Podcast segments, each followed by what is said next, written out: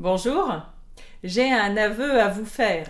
Malgré toutes mes bonnes résolutions éducatives, j'utilise encore bien souvent la carotte et le bâton à la maison. C'est un peu la solution de facilité ou d'urgence, et cela marche, enfin à court terme, mais cela plante de très mauvaises graines pour le futur. Quand une action est réalisée pour obtenir une récompense ou éviter une punition, on parle de motivation extrinsèque. L'action est déclenchée par rapport à un facteur externe, la carotte ou le bâton. Or, il a été démontré qu'une récompense ou l'évitement d'une punition a des coûts cachés, notamment en diminuant la motivation profonde. Dans un système récompense ou punition, je perds mon autonomie, ma créativité et donc aussi une partie de mon plaisir. Cela peut même favoriser des mauvaises conduites chez certains euh, omnubilés par l'atteinte de leur objectif. Et en plus, cela crée une accoutumance. Si vous avez donné 5 dollars à votre enfant ou votre petit voisin pour tondre la pelouse aujourd'hui, impossible de revenir en arrière ensuite et espérer un service gratuit demain, il y a même un fort risque d'inflation.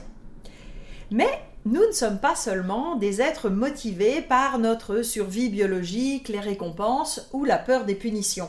Et c'est là qu'entre en jeu la motivation intrinsèque, la flamme intérieure, qui est plus profonde et durable que la motivation extrinsèque. Cela explique par exemple des comportements aberrants économiquement et qui vont à l'encontre de nos présupposés sur la motivation.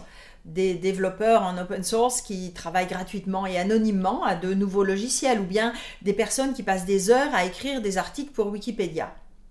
Il y a même des études qui montrent que si on rémunère les gens pour donner leur sang, il y a moins de volontaires que s'il n'y a pas de récompense en fait, entre motivation extrinsèque et motivation intrinsèque, il y a une sorte de continuum.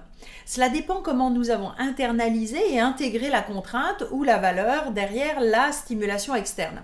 Par exemple, il y a une différence entre préparer mon examen juste pour obéir à mes parents et passer à l'année suivante sans réelle motivation personnelle et préparer mon examen parce que j'ai intégré la notion de diplôme, carrière, réussite, portée en fait par mes parents ou mon groupe social.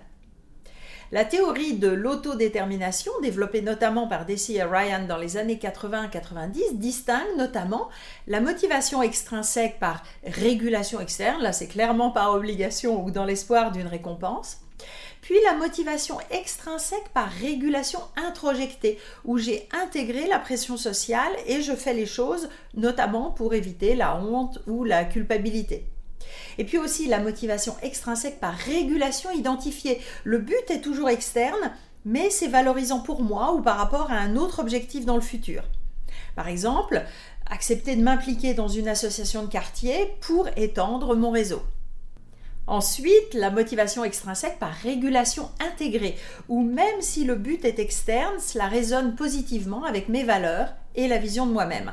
Et enfin, la motivation intrinsèque, où il n'y a aucune récompense externe et où la tâche me procure de la satisfaction en elle-même.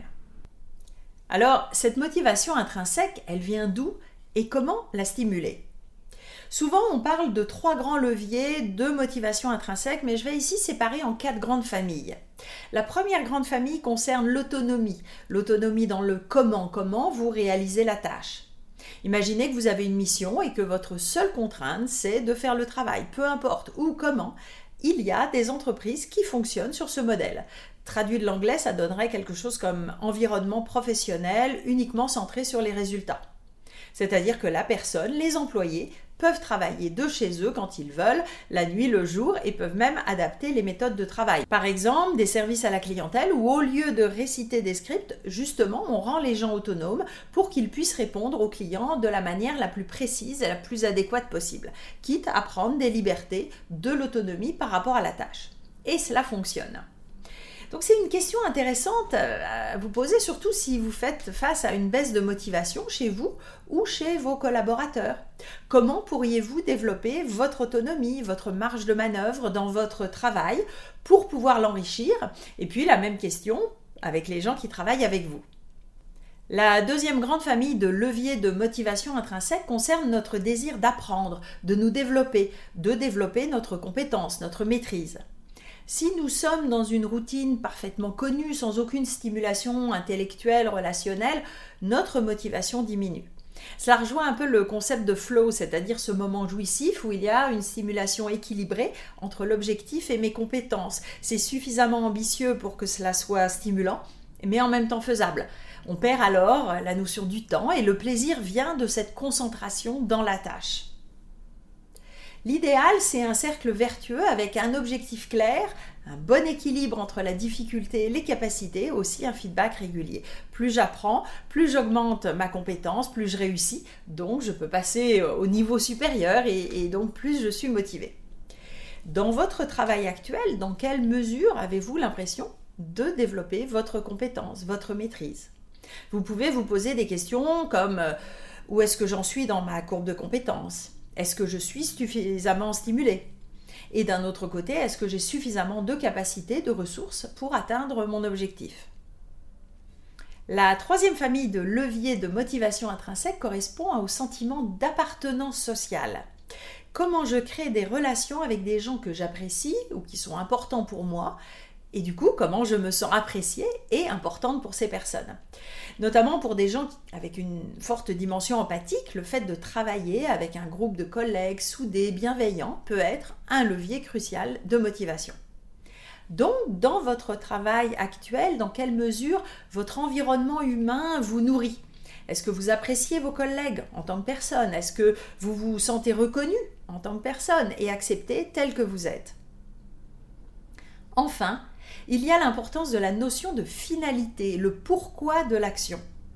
Les personnes les plus motivées, et d'ailleurs souvent les plus productives, sont celles qui mettent leur énergie au service d'une cause, de quelque chose qui les dépasse et qui est en harmonie avec leurs valeurs profondes.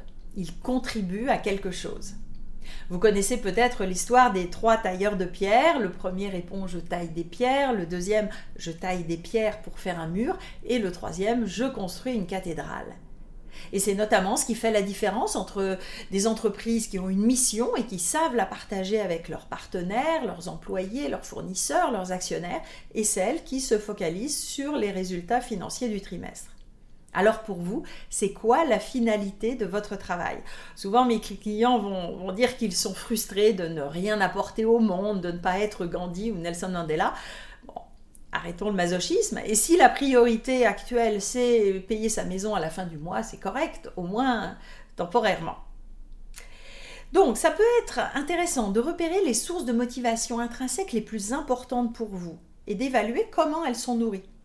Et si vous sentez que votre motivation est vacillante, et de plus en plus lié à des facteurs extrinsèques, c'est sans doute le moment de vous pencher sur le sujet pour aller rallumer la flamme. Le coaching de carrière, ça sert aussi à cela. Si ces sujets de motivation au travail et de psychologie vous intéressent, abonnez-vous maintenant à ma chaîne en activant les notifications pour être prévenu des prochaines vidéos et vous pouvez vous inscrire également à ma lettre d'inspiration mensuelle avec le lien ci-dessous. À bientôt!